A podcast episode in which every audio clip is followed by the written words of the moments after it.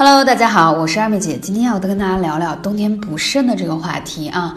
冬季养生重在养肾啊，为什么这么说呢？因为到了冬天，天气格外的寒冷，这个时候你有没有发现容易腰酸背痛，而且还容易感冒？关键是晚上还夜尿频频，特别多。有没有觉得这些症状都来了呢？以前也没觉得自己特别累啊，一到冬天怎么老觉得打不起精神来，对吗？这些都是肾的阳气不足的表现。那我们要看看。啊，以下几点是不是让你可以恍然大悟？嗯，首先，冬天养肾可以让你延年益寿。这个人的免疫能力和肾的健康啊，它是有密切相关的啊。我们说先天足，就是说你的肾气足不足。那到了冬天的话，肾的各项指标就更加重要了。而且在冬天说养肾能够调节骨骼，有没有觉得冬天很多容易骨折呀，或出现一些状况啊？因为中医上有句话叫肾主骨，骨头的骨。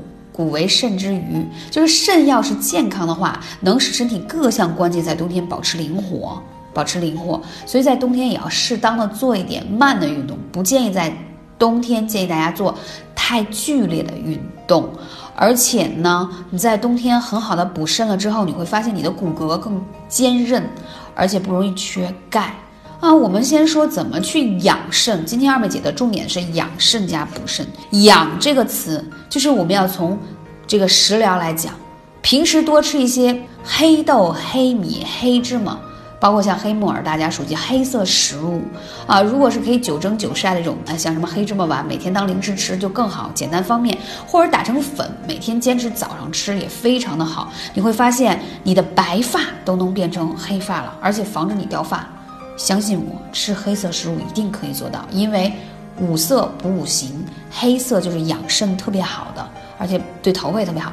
再说一下睡眠，冬天啊，在三九这个季节一定要早睡晚起啊，因为你要补充好肾阳气的生发，补气养精，精气神的精，就一定要早睡。其实很多人为什么年纪轻轻的就身体很弱？就是因为你过度的透支了你的睡眠啊，导致了你亚健康，所以睡眠是很重要的。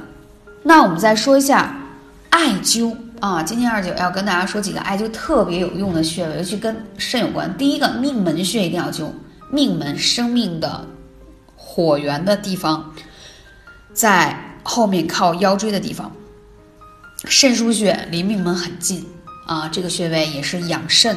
补肾阳的地方，脚底的涌泉穴，这是脚底的穴位，通过泡脚的方式也可以啊。而且涌泉是整个这个肾气往上传导的开始。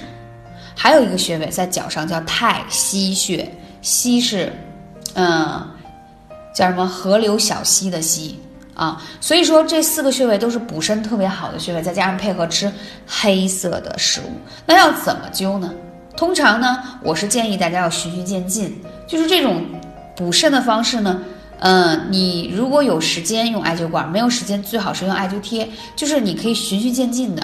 包括你有没有发现到冬天腰酸背疼特别多，就是腰弯下腰老觉得腰特别空啊，有没有这样的感觉？所以到这个季节去中医那抓汤药补肾的人特别的多啊，就是。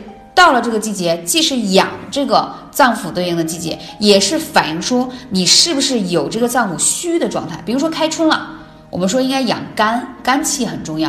而开春了，很多人就容易，比如出现烦躁呀，或者说啊特别倦怠、特别困，其实都是跟你肝气不足有关系。它既是养护的季节，也是对应反射出来。所以在这个季节呢，我们要把肾先养好。啊，给大家刚才举了这么一个例子。那如果你还有更多的问题，可以来问二妹姐，微信是幺八三五零四二二九。我再说几个肾虚的特征啊。第一个呢，就是你的月经颜色偏黑，血量不多，经常有黑眼圈，就是觉得也没怎么熬夜，怎么还有黑眼圈？这都是肾虚的表现。还有经常手脚冰凉，还有就是有气无力，睡眠也不好，容易醒。还有经常容易感冒生病，就是你整体的免疫力会比别人要弱一些。其实这都是肾阳气不足的表现啊！看看你是不是有对号入座的这种症状。艾灸坚持十天为一个疗程，三十天为一个周期，你会发现，哎，真的不一样了，觉得自己比以前的状态要好很多。所以艾灸在于坚持。我刚才跟你说那几个穴位一定要用起来。在我的课程当中，我会把你们认为比较复杂的艾灸做减法，就是你不会听到一个课程当中讲了太多的穴位。我一般都推荐大家三到四个穴位，为什么？因为大家对艾灸的研究比较少，所以你在应用起来，这样操作起来比较简单易操作一些。比较容易记，还有呢，我会把一些效果明显的穴位分享给大家。就其实艾灸也分什么主穴啦、辅穴啦、开穴呀等等等等这些。其实我在这些三九天的开篇，我讲到了要开穴的注意事项，以及我在群里也讲到了如何去艾灸三九打卡，对吧？我们还有专门的老师在指导你们三九打卡。那这些事情呢，我们做了减法之后，是为了让你繁忙没有时间，你可以更加有效。大家理解了吗？嗯，更多问题可以来问我。好了，我们下期节目再见。